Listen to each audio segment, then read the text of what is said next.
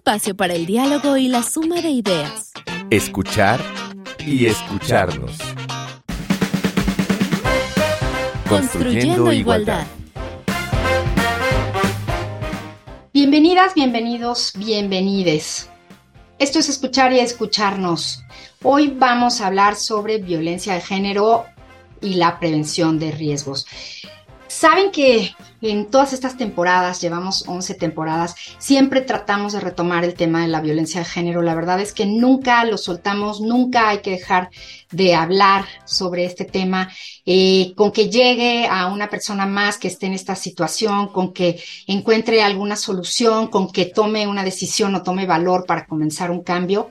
Eh, con eso estamos nosotras comprometidas en este programa.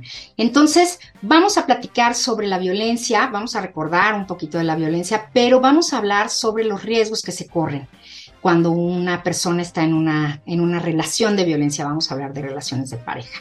Invitamos a la psicóloga Denise Cabrera, ella es responsable del área de sensibilización en género y psicología de la Unidad de Género e Igualdad de la Facultad de Química pero quiero pedirle a ella que se presente con ustedes. Denise, bienvenida.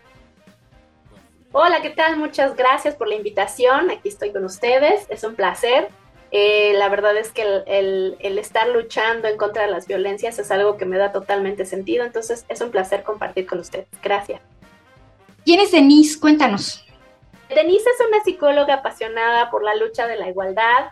Ha trabajado justamente en aproximadamente pues como 15 años en atención a las violencias de género y ya no quiere estas formas de vida. Entonces mi deber ahorita creo que es el compromiso, como bien lo decías anteriormente, el compromiso de luchar en contra de estas violencias, de informar, de visibilizarlas, de tomar otras acciones, no solo la atención a víctimas, sino también la prevención, que es un elemento bastante importante dentro de estas acciones para generar pues entornos igualitarios, armoniosos, donde los derechos humanos sean parte de la vida de las mujeres y en general de las personas. Muy bien, pues justamente Denise, nuestra invitada, nos recomendó un cortometraje que se llama Imagínate. Es un cortometraje muy pequeñito. Vamos a escuchar un fragmento. Imagínate que conoces a alguien y no por Tinder. Imagínate que conoces a alguien de verdad, en persona Imagínate que empezáis a hablar. Hay feeling entre vosotros y más pronto que tarde acabáis siendo pareja. Imagínate que empiezas a conocerla cada vez más y te das cuenta de que hay pequeños matices que no son como creías. Pero dices, nah, si es una tontería. Él es genial como es. Y lo aceptas tal como es. Pero imagínate que poco a poco descubres nuevos matices cada cual peor que el anterior, y ya lleváis juntos casi dos años. Con sus pequeños matices, ha conseguido alejarte de tus amigos, ha conseguido que canceles tus planes por él, que pierdas contacto con tu familia, que cambies. Imagínate que esos pequeños matices que aceptaste se han convertido en cualidades que desconocías que tenía. Y con el paso del tiempo, disfruta, discutiendo contigo. Disfruta cuando sufres se, siente bien cuando, tú estás mal. Y tú tienes la culpa de todo. Porque él te ha dicho que la tienes. Y lo sigues aceptando y te castigas a ti misma por ser mala. Porque le quieres tanto que no puedes estar sin él. Imagínate, que más pronto que tarde vuelve a cambiar y, se, vuelve agresivo. Pero tú sigues, aguantando. Porque tu felicidad y bienestar dependen de él. Y piensas que no hay vuelta atrás y te arrepientes de haber aceptado esos pequeños. Cortometraje sobre la violencia de género, de Zulan Films, productora de Patrick Zulan, fotógrafo y realizador español. Denise, cuéntanos por qué recomendaste este cortometraje Imagínate. Bueno, yo recomendé este cortometraje precisamente porque eh, nos puede demostrar justo cómo van generándose estas dinámicas coercitivas en las relaciones de violencia, en especial la de pareja, que es a la que hoy estaremos platicando, pero sobre todo, pues mirar cómo eh, parte de la confusión que se genera con la violencia psicológica nos va llevando a ir reforzando todas estas eh, relaciones que parten desde los mitos del amor romántico en donde hay pues diferentes dinámicas, como el amor lo puede todo, como el aguantar, como que no te rindas, pero sobre todo la normalización de conductas o de actitudes irrespetuosas y la renunciación en la individualidad, ¿no? Entonces va generándose una fusión entre ambas personas y por eso podemos observar dentro del video, eh, les recomendamos que lo puedan eh, analizar y, y terminar de ver en su espacio para que puedan ir comprendiendo cómo se relacionan estas personas. Pues vamos a comenzar hablando qué es la violencia de género, cuáles son sus tipos y modalidades. Lo hemos tratado mucho en nuestro programa, pero nunca está de más recordarlo. Entonces, Denise, violencia de género, tipos y modalidades. Gracias, Amalia. Mira, la violencia de género pueden ser actos o omisiones dañinos contra otra persona y esta se da en una relación asimétrica de poder. Alguien tiene más poder sobre de la otra. Evidentemente, esto está sustentado en un contexto social donde ha reforzado las relaciones verticales y la subordinación de las personas que tienen menos poder. La violencia por razones de género, como su nombre lo menciona, es ejercer el abuso de poder contra esa otra persona por su género. Y tiene que ver con una estrategia psicológica para conseguir beneficios de otras personas, es decir, alcanzar un fin determinado tiene que ver evidentemente con el control que sometemos hacia otra persona. Hay diferentes tipos en los que la violencia se presenta. Una de ellas, por ejemplo, es la psicológica, que es aquella que va a dar entrada a todas las demás violencias, como la económica, la patrimonial, la física, la obstétrica, la sexual, la de derechos reproductivos y la digital.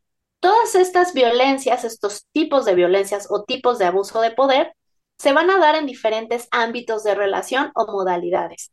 Esto es, por ejemplo, al interior de la familia, al interior de la pareja o del noviazgo, en el ámbito docente, en el ámbito institucional, en el ámbito laboral, también puede ser en el ámbito comunitario o escolar, y también tenemos la violencia política y la violencia mediática. Son los lugares en donde podemos vivir los diferentes tipos de violencia.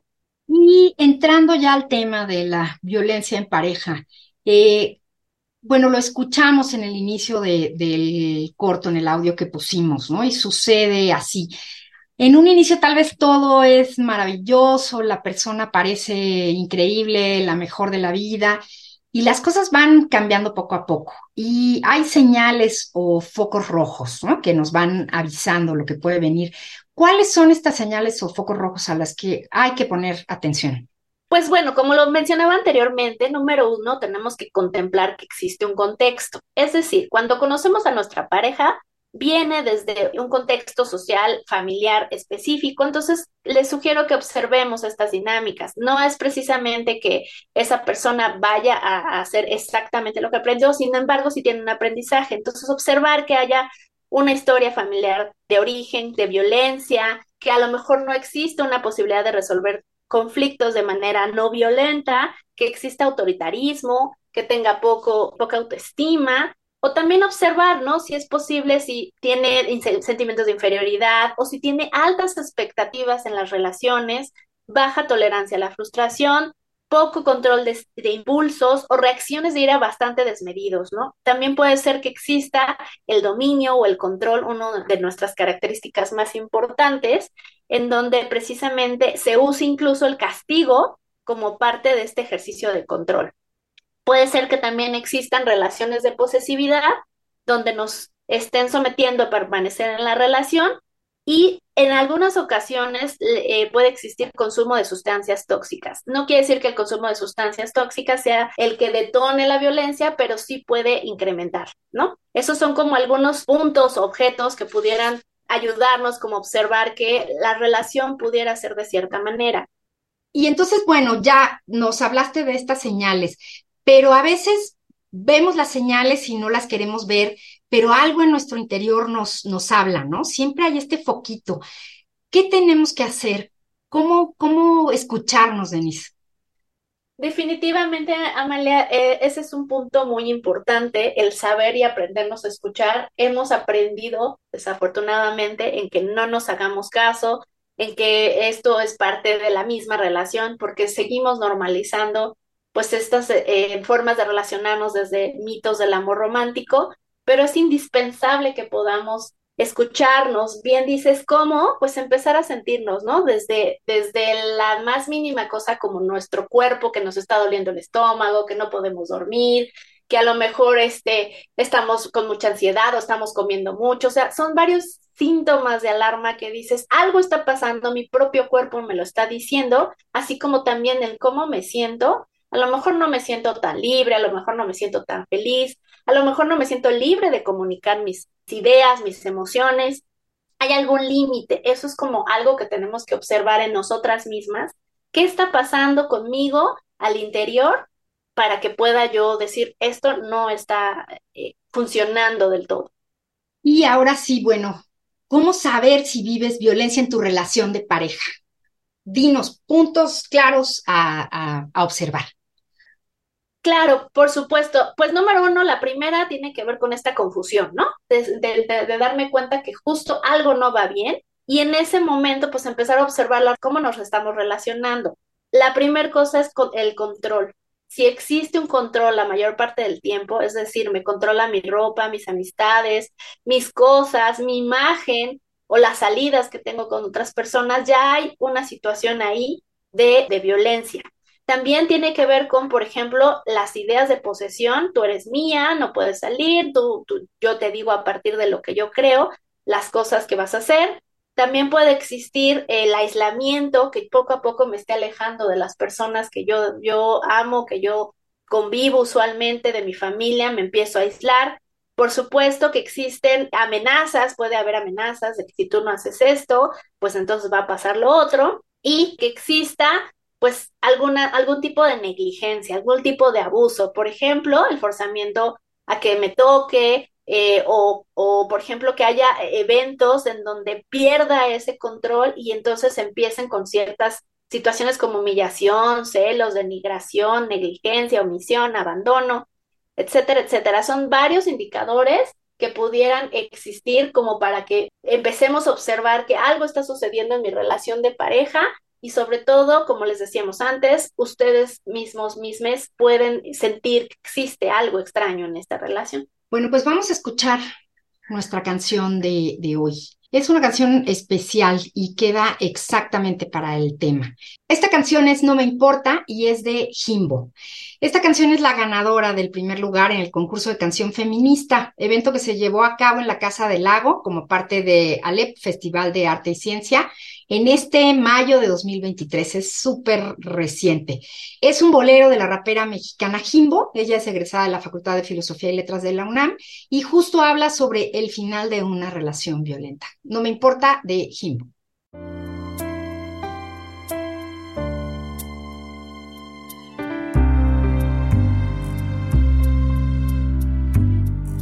Mi antes dulce hogar hoy me quiere amenazar con más de mil llamadas. Es que va a cambiar, que el amor lo puede todo y que sin mí se tira al mar.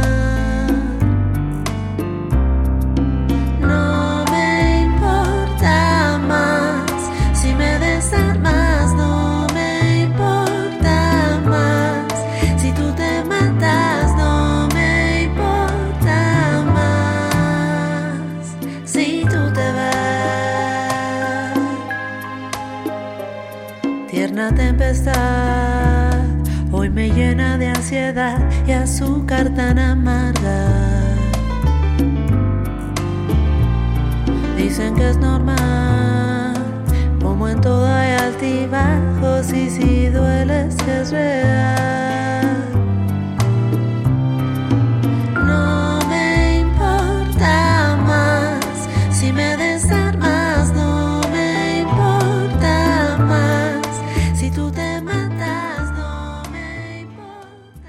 Prometí por fin, en tu boca nunca más sabor a mí. Llegué hasta aquí porque mi amor verdadero es el propio, y de lo que no quiero, contigo aprendí. Toda una vida llorando boleros, no más nostalgia, nos vemos. Eso deseamos para todas las personas que estén viviendo una relación de violencia, que tomen la decisión y salgan de ella. Y pues continuamos. Hoy está con nosotros la psicóloga Denise Cabrera. Estamos hablando de violencia de género con enfoque en la prevención de riesgos. Y Denise, eh, ¿cómo se presenta la violencia en la pareja? Pues la violencia de género tiene una forma, una dinámica muy particular que tiene que ver con un ciclo. Este ciclo tiene tres fases y nos va demostrando cómo se van eh, relacionando y cómo van creciendo las, eh, los ejercicios de poder. La primera fase tiene que ver con la explosión aguda, que es justo cuando hay una pérdida de control y cualquier violencia se presenta. En esta fase suceden pues todas las formas ya platicadas que hemos dicho de la violencia y las personas que han recibido esa violencia pues suelen estar entre el miedo, el dolor, la impotencia, el enojo y la confusión de qué está pasando y qué va a suceder. Posteriormente, cuando las cosas ya se relajan, viene la siguiente fase que tiene que ver con la luna de miel. En esta luna de miel lo que sucede es que viene como una compensación de lo que sucedió en la explosión aguda. Es decir, la persona que ejerció violencia empieza a tener ciertas sensaciones de culpa, de dolor, y entonces empieza a emitir promesas y disculpas. La persona que está recibiendo la violencia, que precisamente es parte de, de este ciclo en donde ella y sus sistemas de creencias como los del amor romántico, empieza a escuchar estas disculpas y genera una esperanza y perdona. En este momento suceden pues varias compensaciones como por ejemplo muestras de regalos, de cenas, de incluso de, vida íntima que puede llevar a, un convencimiento de la persona de que las cosas han cambiado. En este momento lo ideal sería que ellas hablaran, que pusieran los límites, que pusieran acuerdos en donde ambas personas pudieran comprometerse. Sin embargo, si recordamos que eh, las personas que no tienen esta capacidad de resolución de, de conflictos, no pueden ejercer esta, esta capacidad, esta sentarse y platicar, generar un acuerdo. Entonces, la situación por la que detonó esta, este momento de abuso no se habla y por tanto pasamos a la siguiente fase. En la siguiente fase existe el aumento de tensión. En esta fase vuelven a, a, surgir elementos de irritabilidad, de ira, de furia, de explosividad de parte de la persona que no es capaz de controlar sus impulsos y por tanto, eh, la persona que recibe violencia, pues lo que hace es generar cierta culpa. Esta culpa ha sido infringida por parte de la persona agresora y entonces empieza a tener ciertas actitudes de sumisión, es decir, empieza a decir para que no se enoje, para que no explote, para, no para que no tener problemas, empieza a decir voy a hacer esto, voy a hacer lo otro, voy a dejar de hacer lo otro. Y eh, poco a poco, pues ella o él empieza a perder esta capacidad de, resolución de conflictos, de afrontamiento de problemas y entonces vuelve a caer en una situación de subordinación. Al pasar esto, como nada se ha resuelto, como no se ha podido hablar, tendemos a, a continuar en esta relación de poder, pues vuelve a explotar, vuelve a suceder esta fase de explosión aguda. Y así sucesivamente se hace todo un ciclo. Aquí lo importante es que, o lo peligroso es que la explosión aguda va creciendo, las violencias van creciendo hasta llegar a un punto de asesinato y la luna de miel se hace muy pequeñita hasta que desaparece y ya nada más pasamos de tensión a agresión. Estos ciclos de violencia pasan constantemente a lo largo de la relación de pareja con espaciamientos en donde se van acortando. Por tanto, los ciclos de violencia pueden estar sucediendo desde hace varios años y donde no, a lo mejor las personas no se han dado cuenta que existen y cada vez van aumentando hasta llegar a un punto importante en el que ya la violencia es realmente difícil. ¿Cuáles son las medidas a tomar en caso de estar en una relación violenta? Pues la más importante es, número uno, detectarnos, o sea, encontrar que sí estamos viviendo una situación de violencia. Desafortunadamente este ciclo sucede porque estamos negando que vivimos esta relación. Entonces es aceptar, número uno, que la situación que vivimos en pareja no es la adecuada, que existen violencias y por tanto acudir a instancias especializadas. Eh, es muy importante. Si eh, definitivamente la misma dinámica de la violencia te obliga a no salir tan fácil de estas relaciones, pues empezar a buscar redes de apoyo, ¿no? Gente que nos, nos pueda ayudar, que nos escuche, pero sobre todo poder acudir a instancias especializadas de atención donde podamos recibir una atención ya más clara, más puntual y que esté dedicada absolutamente a la atención por violencias de género. Y en la práctica, ¿qué hacer si estás en una relación violenta?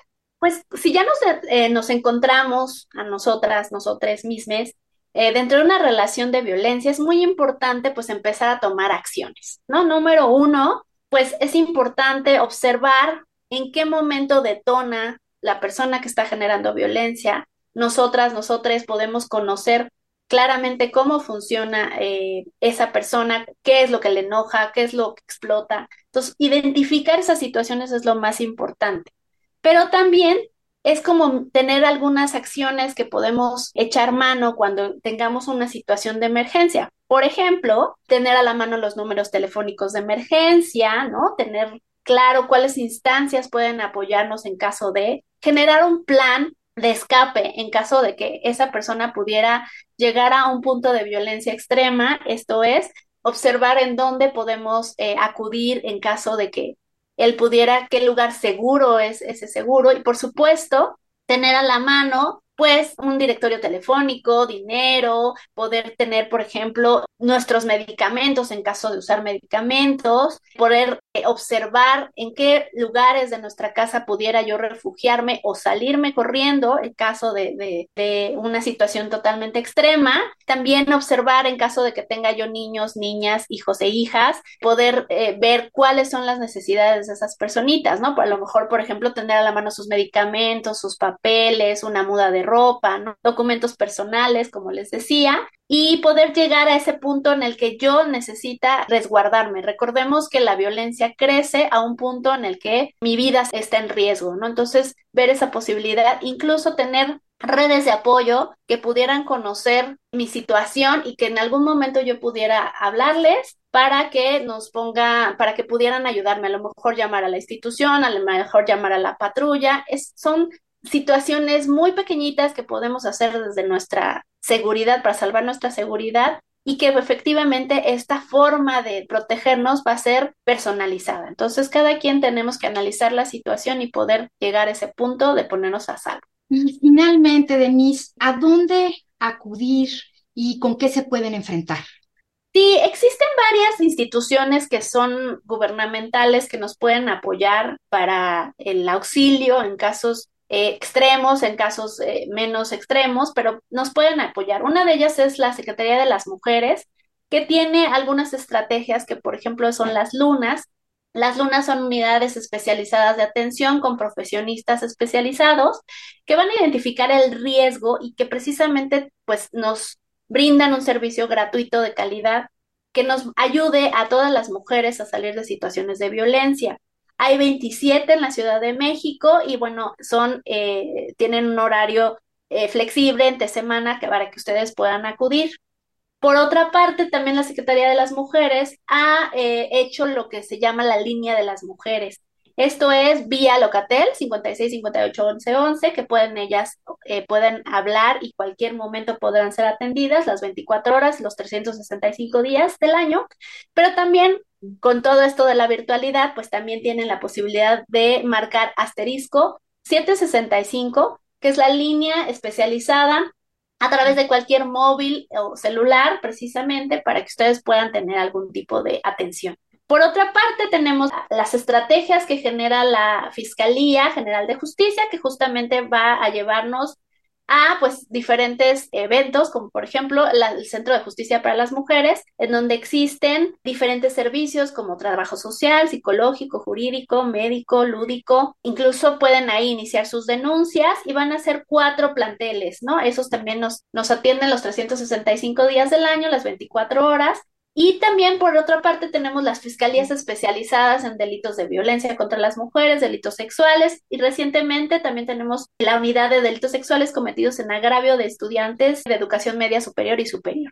Son diferentes instancias que nos brindan las instituciones gubernamentales para que podamos salir de esta situación de violencia. ¿Y a qué nos vamos a enfrentar? Pues es una, es una pregunta muy interesante porque efectivamente nosotras somos sujetas, personas sujetas de derechos y por tanto tenemos derecho a exigir una atención adecuada. ¿Qué va a ser una unidad especializada? Pues tiene que ver con profesionistas especializados en violencia de género, como psicólogas, médicos, jurídicos, trabajos sociales, dentro de las cuatro áreas más importantes que puede tener una unidad de atención. Ellas, pues lo que van a hacer precisamente es observar los indicadores de violencia, evaluar la situación de riesgo y la peligrosidad del agresor, esto es la propensión a cometer actos violentos, y por supuesto observar la evolución de la violencia, cómo va, se ha ido presentando a lo largo de, la relación y sobre todo la escalada, cómo ha ido incrementándose. Por supuesto, van a observar el contexto en el que se sucede todo esto y para poder identificar los factores de riesgo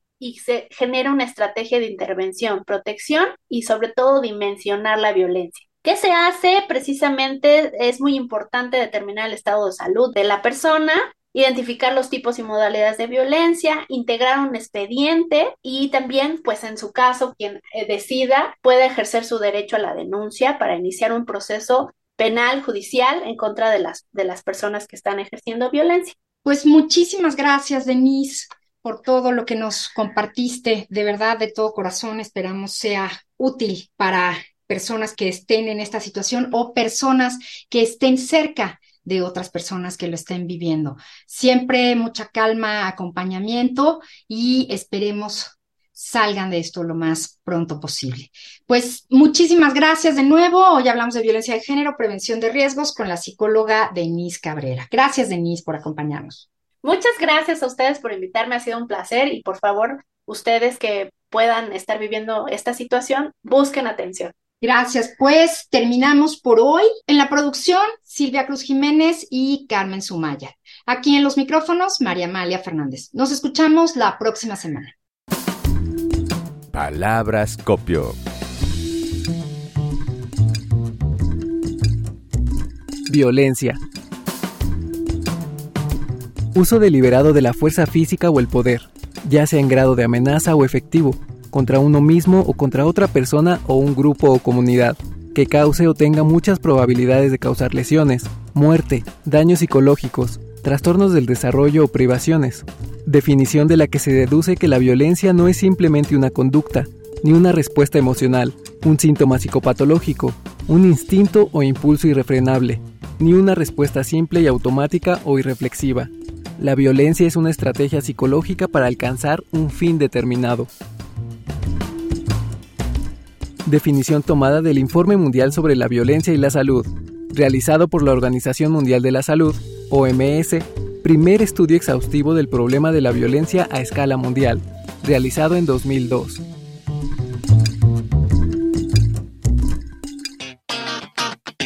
Un espacio para el diálogo y la suma de ideas. Escuchar y escucharnos. Construyendo, igualdad una producción de Radio UNAM.